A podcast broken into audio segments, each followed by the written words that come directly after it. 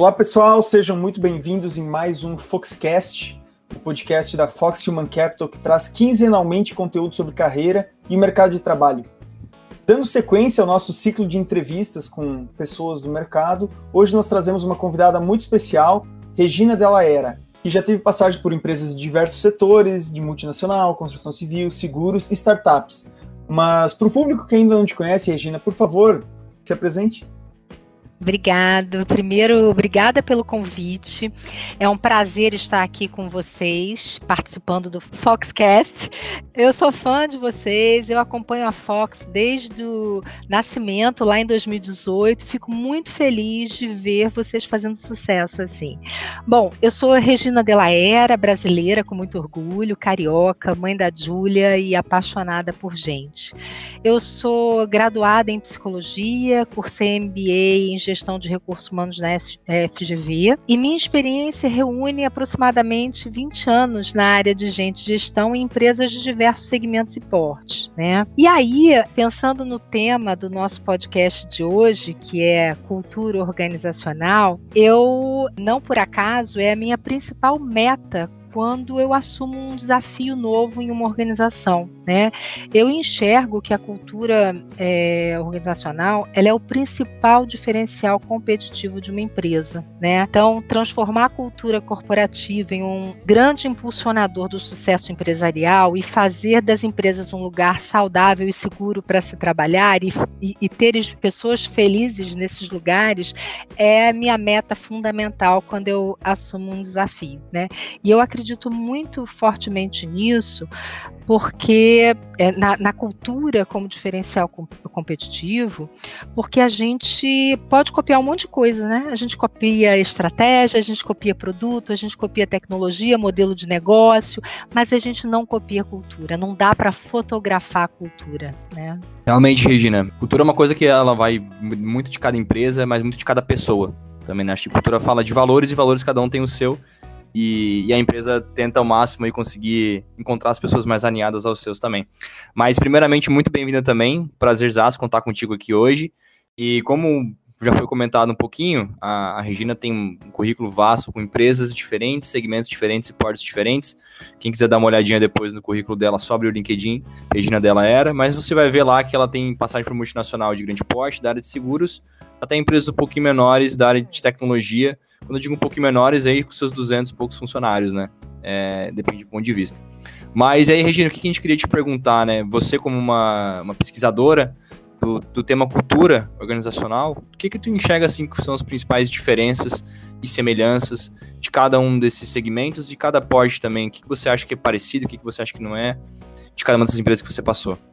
O segmento e o mercado no qual uma empresa está inserida bem como o país de origem e o tamanho dela, influenciam diretamente na cultura organizacional. Né? E aí, quando a gente pega, por exemplo, uma empresa que tem uma concessão de rodovia e tem o desafio de fazer uma obra de melhoria na serra, por exemplo, ela vai esbarrar em questões ambientais, que são processos longos de aprovação e que não falam com agilidade e MVP, por exemplo. Né? Isso impacta claro, na cultura, né? Uma startup que tem que matar um leão por dia nos primeiros anos de existência, quando está lá antes do scale up, né, para sobreviver, necessariamente ela precisa tomar decisões mais rápidas, errar, aprender. Isso vai interferir no jeito de ser da, da empresa, né? Nos, nos valores, no que ela valoriza, como ela comunica a cultura, sem sombra de dúvida, né? Mas eu acredito que essas diferenças elas eram maiores no passado. Eu acho que tem pensando em 2021 e no pós, durante pandemia, né, que a gente ainda não acabou, pandemia ainda não acabou, né, essas diferenças eu, eu, eu entendo que elas tendem a ser menores, né. A pandemia, ela provocou mudanças na saúde e na economia e alteraram não só a forma como muitas empresas operam, como os negócios funcionam, mas também, como o, o, João mencionou, né, os valores que orientam as escolhas das pessoas e logo desafiam a cultura das empresas. Então, eu acho que existe um olhar menos setorizado e mais focado na sociedade como um todo quando a gente fala de cultura. A sociedade ela começa a, a cobrar e bater na porta das organizações para que elas se posicionem em relação a assuntos como, por exemplo, diversidade, inclusão e que reflitam isso na cultura delas. A guerra pelos, pelos talentos, ela se tornou global. É claro que quando a gente olha para o mercado de tecnologia, o déficit de talentos é maior né? Então a gente, a gente tem uma demanda muito maior, né, de profissionais de tecnologia. Então as empresas desse segmento naturalmente saiam na, saem na frente em determinadas questões culturais que se aproximam mais dos temas que são tratados na, na sociedade como um todo, né? Porque eu enxergo muito as organizações, elas são extratos, né, da sociedade. Na verdade, você tem ali pequenas, né, pequenas células que representam a sociedade. E ainda focado nessa parte da cultura, é, eu acho que as pessoas elas não entendem, né, que cada empresa ela acaba se tornando um microorganismo e cada cultura é diferente entre cada microorganismo, como você mencionou.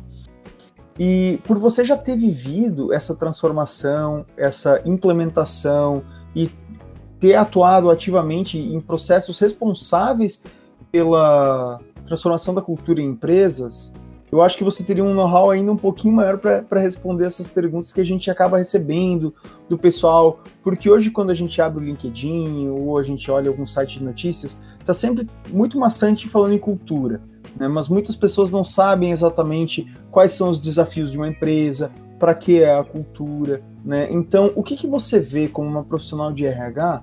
Qual é o maior desafio de uma empresa quando ela está em um processo de definição e implementação de cultura?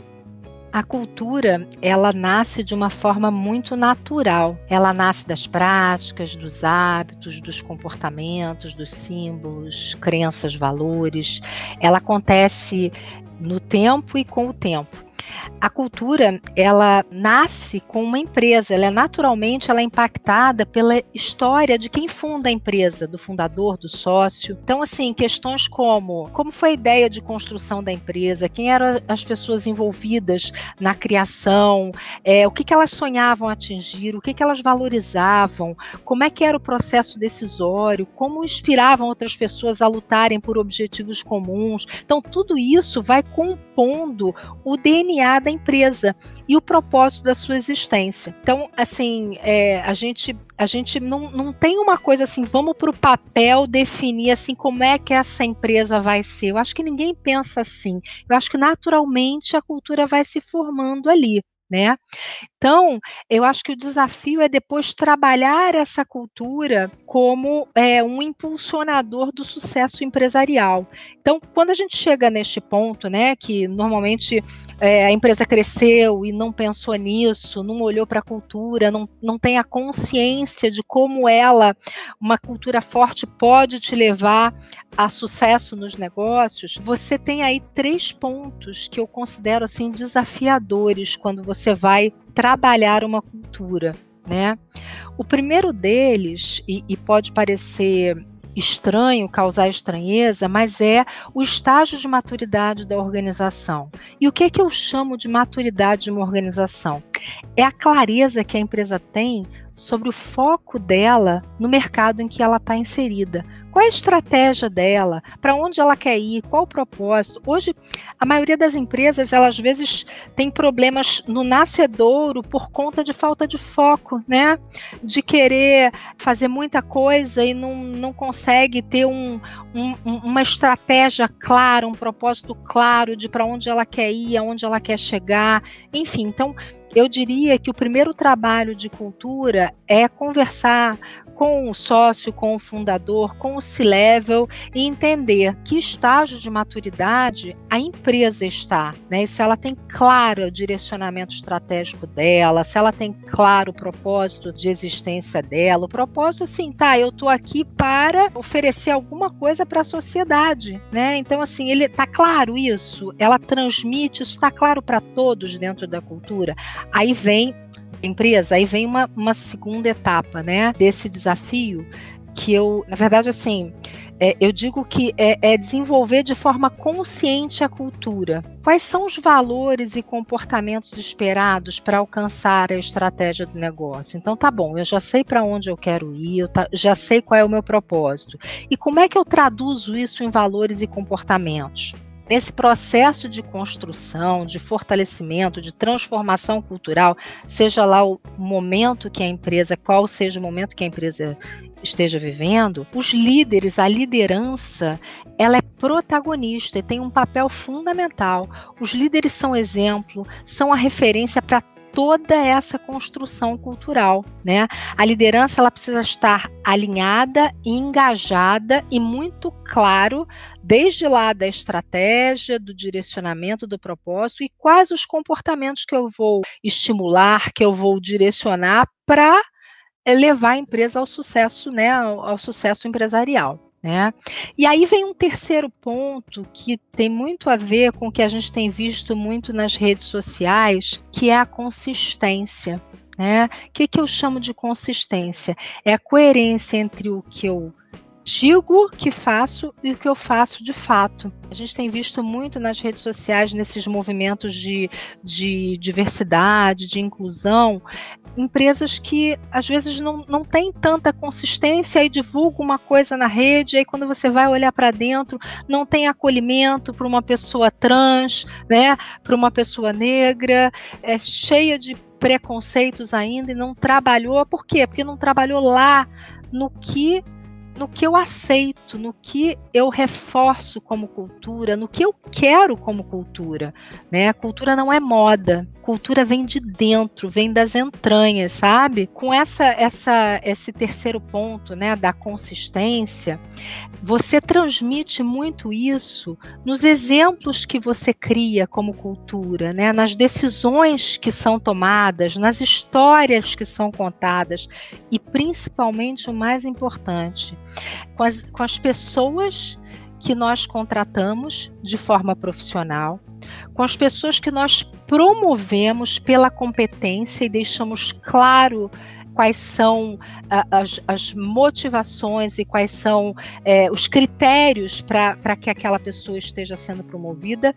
E eu diria assim que o, a cereja do bolo, as pessoas que nós demitimos, porque assim é muito importante que seja demonstrado claramente o que não é tolerado pela cultura. E isso fica claro nessas, é, nessas práticas de gestão de pessoas que a gente no dia a dia vai dando as mensagens, né? Então, pouco a pouco, as pessoas começam a olhar esses exemplos, essas práticas e compreender e espelhar e multiplicar o que é valorizado pela organização, o que se quer da cultura. Porque, é, essencialmente, cultura é o que nós comunicamos em todas as suas formas e, e como isso é, como as pessoas derivam isso, né? Na escolha do local físico, do mobiliário, de, de como o espaço está dividido, no nome da empresa, na cor que se escolhe, na grafia, no jeito como a gente fala, das palavras que escolhemos, do tom de voz, do que a gente reforça e do que a gente questiona em cada situação. Não, você foi falando, eu fui pegando alguns, alguns pontos, e um dos, dos ganchos que eu estava até lembrando de outra conversa que eu tive é sobre o ponto de, de maturidade que eu trouxe, né, Regina? E, e, quando a gente fala de maturidade, não é só a maturidade da empresa, mas também o tamanho dela, né? Isso também dificulta bastante. Então, às vezes você tem uma empresa que você está lá com seus 10, 15 funcionários, acho que é muito mais fácil de você olhar a cultura, de você saber quem está alinhado, de você conseguir, não vou dizer construir, mas viver uma cultura um pouco mais forte medida que a empresa vai crescendo, essa, essa, esse desafio é muito maior, na verdade, né? Como é que você mantém a cultura numa empresa com 200 pessoas, 300, 1.500 pessoas? ele é muito maior e assim, ele não é multiplicado da mesma forma que ninguém consegue chegar na, na, numa empresa e fotografar a cultura, você não consegue multiplicar rapidamente como você escala, por exemplo, um negócio, né? Como você exponencia uma organização, a cultura, ela, ela leva, ela precisa de tempo. Lembra quando a gente falou? Ela, ela, ela nasce, cresce, se desenvolve no tempo e com o tempo. Cultura precisa de tempo, precisa de exemplo. Então você precisa que a liderança multiplique, que as pessoas multipliquem. Então, vamos lá, se você tem uma empresa com 200 funcionários, você vai dobrar, triplicar, quadriplicar num curto espaço de tempo, muitas vezes você não, não vai conseguir, você só percebe que a cultura se perdeu e aí você tem que dar um passo atrás, você encontra muitas empresas dando um passo atrás de até reduzir quadro para resgatar a cultura da empresa, né? Então, isso que você falou é muito importante, né? De fato, é um desafio escalar a cultura.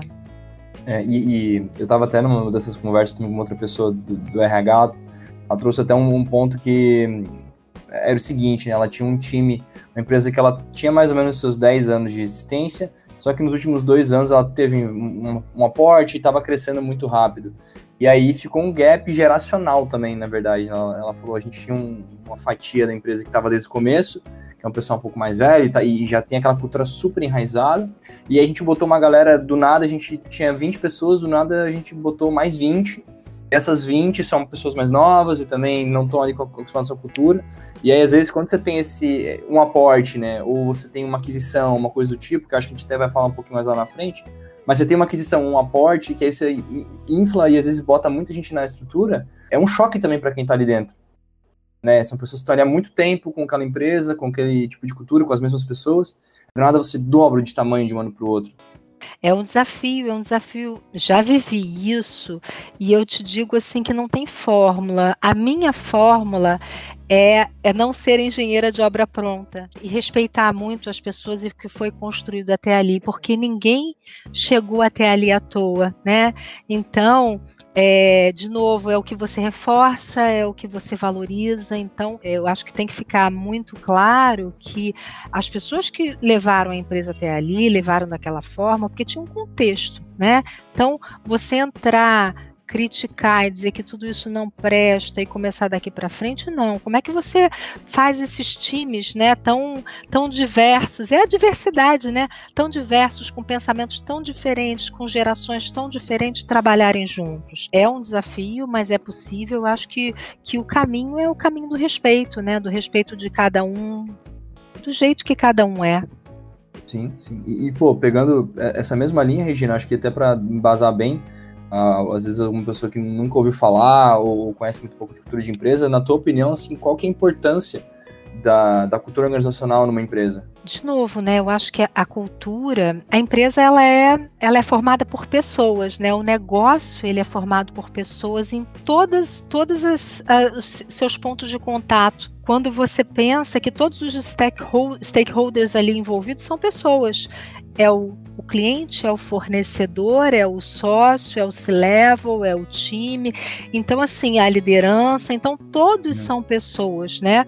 Então, a cultura, quem forma a cultura são as pessoas. Então, a cultura ela, ela serve para suportar e apoiar a estratégia do negócio.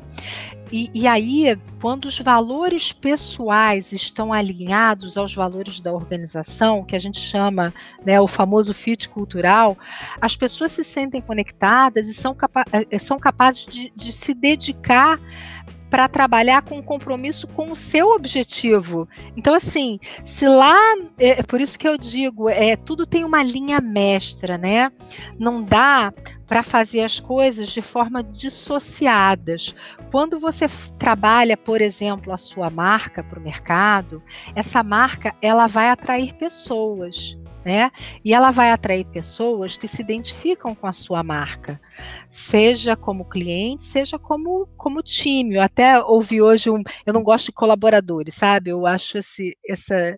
Não gosto dessa, dessa forma como a gente chama o empregado, né? Mas hoje eu ouvi uma, um, uma palavra que eu gostei, os guardiões, né? Então, porque são os guardiões da cultura, os guardiões do negócio. E quando, quando a gente está. Quando ele, ele é atraído pela marca, ele é, chegou ali porque ele identificou alguma coisa, né, que tem relação com os valores dele, com o propósito dele. Aí ele vem, participa do processo seletivo, se candidata. Ele não pode ter surpresa, né? O papel é, da, da, empresa, seja na figura da liderança, da área de gente, do time, é mostrar para aquele profissional como é que é a cultura daquela empresa, quais são os valores, o que, que a gente valoriza, o que, que a gente não aceita, como é que se aqui se trabalha muito, aqui se tem menos qualidade de vida, não é certo nem errado, só precisa ser claro e transparente para que aquela pessoa que está entrando, ela se alinhe. Puxa, eu estou no momento da minha carreira lá que faz o maior sentido eu trabalhar muito, porque eu estou tarada por trabalho nesse momento, eu quero crescer é, rapidamente, eu quero é, experimentar vários desafios, então eu estou muito afim de trabalhar muito, eu não estou preocupada com qualidade de vida nesse momento. Então, puf, alinhou quero crescer junto com a empresa, alinhou objetivo, alinhou propósito. E aí, cara, o propósito virou o propósito dela. E aí, o crescimento, isso alavanca o negócio, né? Então a gente tem que pensar muito bem o que, que a gente comunica para dentro, para fora, com a nossa marca, com com as nossas ações, quando a gente trata do nosso cliente, porque isso precisa estar muito coerente, né? A execução das estratégias de gente é, é um processo que leva tempo. Ele começa simples e vai se aprimorando, né? Ele começa com, part com compartilhamento da história é, e dos valores, passa pela é, busca cuidadosa dos talentos, por processos aprofundados de onboarding, treinamento, por avaliação de desempenho. Quando isso tudo é tratado com como prioridade, tendo a confiança como viabilizador, o time passa a entender que a cultura organizacional é valorizada, né? Então, a cultura organizacional ela é importantíssima para escalar, para alavancar, para uhum. mudar o rumo do negócio, para um momento Legal. de crise como o que a gente viveu agora, né?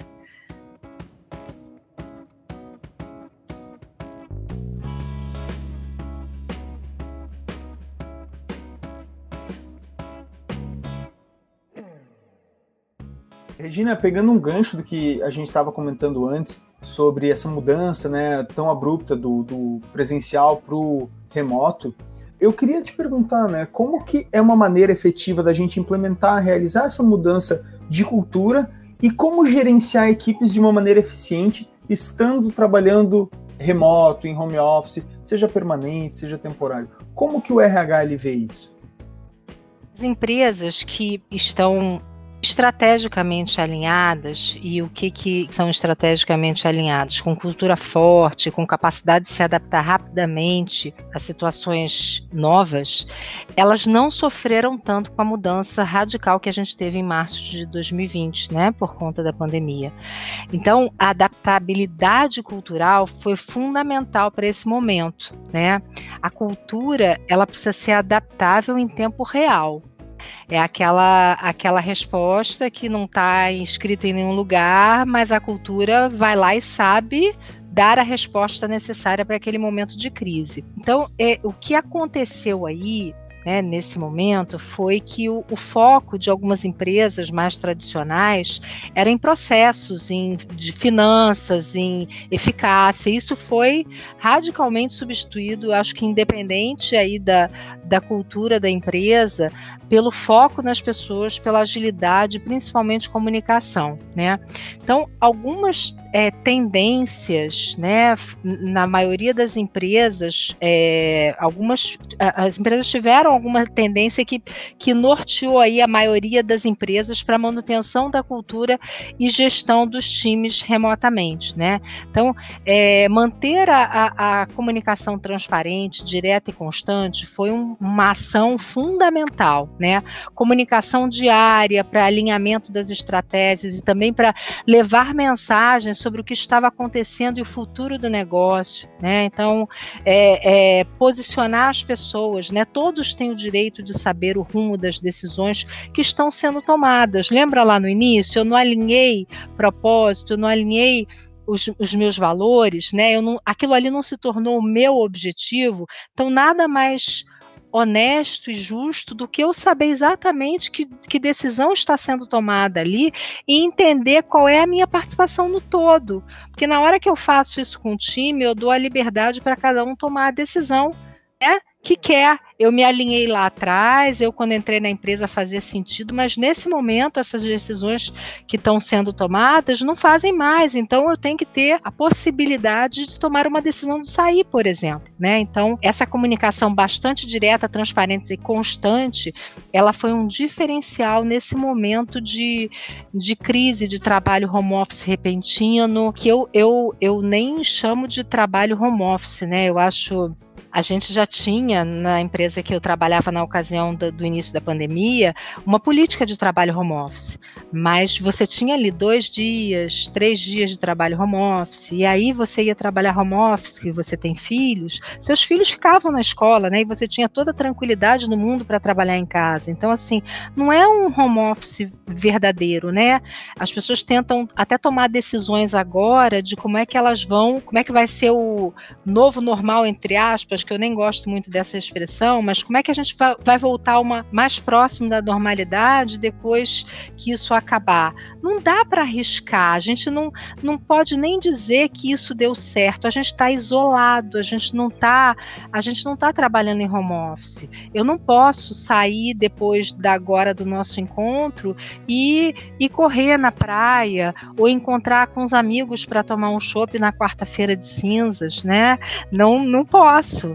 Então, é, a gente não está nas condições é, de home office de fato, a gente está isolado. Eu acho que quando acabar isso, a gente vai poder dizer se o home office deu certo de fato.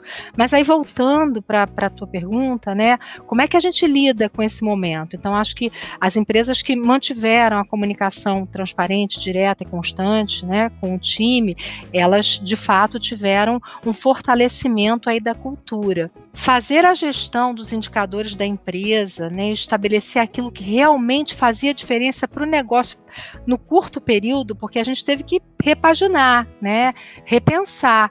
Tá bom, a gente fez lá um planejamento estratégico e de repente a gente tomou aqui uma rasteira de alguma coisa que não foi previsto lá na nossa matriz SWOT, né? Como é que eu lido com isso, né? Então, repriorizar aí o que, quais eram os KPIs, os indicadores que faziam sentido e fazer a gestão e acompanhar, né? Num, num olhar diário, semanal, mensal, corrigindo rota, adaptando é, soluções, criando novas formas de, de aproximar os objetivos e metas dos resultados da empresa, né? Então, é, é trazer o time para junto disso, fazendo a gestão lá dos KPIs. Então, acho que esse foi um segundo ponto bastante importante nesse momento de, de trabalho remoto. Confiar nas pessoas como premissa, eu acho que tem algumas coisas que já deviam é, estar sendo feitas né, é, no presencial, mas tinham empresas que não, não faziam, né? Agora mais ou não é, confiavam, mas estavam ali sempre espiando, controlando, e a gente teve que se render. Quem era mais controlador, né, comando e controle, teve que se render e teve que se entregar e confiar nas pessoas como premissa mesmo. Pessoas que trabalham com pessoas precisam ter essa premissa, coração e mente aberta para confiar no outro. Então, eu acho que isso também foi muito importante para a manutenção da cultura. Foi muito valorizado também pelos times a atenção à saúde mental verdadeiramente as pessoas se sentiram isoladas e ameaçadas com esse isolamento, né?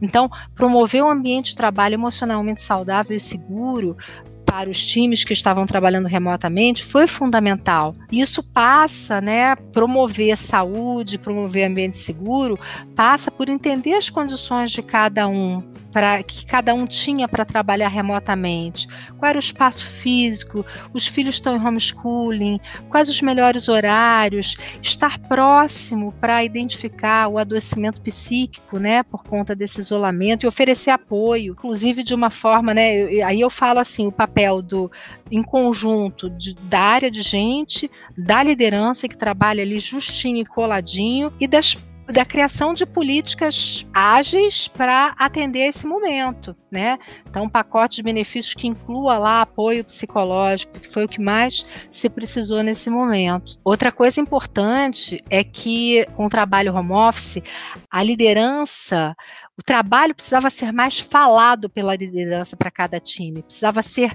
mais combinado, flexibilizado. Então não dava para dizer, ó, oh, todo mundo vai agora fazer isso. Não, cada um tinha a sua especificidade, cada célula tinha que trabalhar ali de acordo com, com as características e as possibilidades daquele time, né? Novamente aí a liderança tem um papel fundamental na manutenção da cultura, né? E precisa desenvolver curiosidade genuína pelo outro, né? Pelo, pela pessoa que está ali na frente dela, entender as necessidades dela. Então, eu acho que as, as empresas que que tiveram essas ações, elas, elas de fato conseguiram fazer com que a cultura continuasse impulsionando aí a empresa para o resultado e para o sucesso é, empresarial. Muito bom, Regina, muito bom mesmo. E, e, mudando um pouco, então, não vou dizer de assunto, que a gente ainda vai falar de capital humano, mas indo para uma outra linha agora, que também eu imagino que muitas das. Enfim, muito do que você já trabalhou foi, foi em cima disso, que é a parte de recrutamento de seleção. Então, somos estudiosos da área de cultura, mas com certeza a gente é, é colega nesse quesito de atividade de recrutamento de seleção. E uma das coisas que a gente sempre busca trazer para os nossos ouvintes são insights de mercado, é, mas também equilibrar as forças de mercado, né? Que as pessoas tenham mais é, informação, tenham mais base para conseguir de fato escolher a empresa que querem trabalhar e terem mais autonomia é, sobre as suas carreiras, né? Uma coisa que a gente tem perguntado para algumas pessoas de diferentes segmentos, diferentes áreas, de empresas de diferentes portes, é sobre o que, que elas olham na hora que elas vão recrutar uma pessoa, um profissional. Então, Regina, não é querer entregar o ouro pro bandido, né? Não é querer dar aqui a, o, o X da questão, mas quando você vai fazer um processo seletivo, independente de área, independente de skill técnico, se reporta para você, para outro time, o que, que você costuma olhar primeiro? O que, que você dá mais valor? O que, que você olha primeiro, assim, e prioriza num, num perfil quando vai fazer um processo? Eu acho que, de novo, né, a gente fala de cultura e dentro da cultura tem as pessoas, né? Então, a capacidade de se adaptar rapidamente, a capacidade de aprender rápido, ter como uma cabeça de lifelong learning, né? É, a gente tem que aprender por toda a vida. Então, eu, eu acho que essas características, independente do skill técnico, são fundamentais, né? Querer sempre aprender, estar sempre com a mente aberta, ter a capacidade de se debruçar sobre um problema complexo e determinação e, e esmiuçar aquele problema são características importantes, né? Porque a gente, é, de novo, a gente não tem as respostas, né? O mundo que era VUCA e agora é BUNNY, né? Não sei se vocês já ouviram os dois conceitos, mas assim, o BUNNY foi frágil, é, é BUNNY de, de frágil, de ansioso, de não linear, de incompreensível. Então, se a gente já, já era difícil lidar com complexo, ambíguo, incerto, é, então cada vez mais a capacidade de adaptação é fundamental fundamental, né? Capacidade de adaptação, capacidade de aprender rapidamente. Então, esses são os, os soft skills que a gente busca hoje nos, nos profissionais.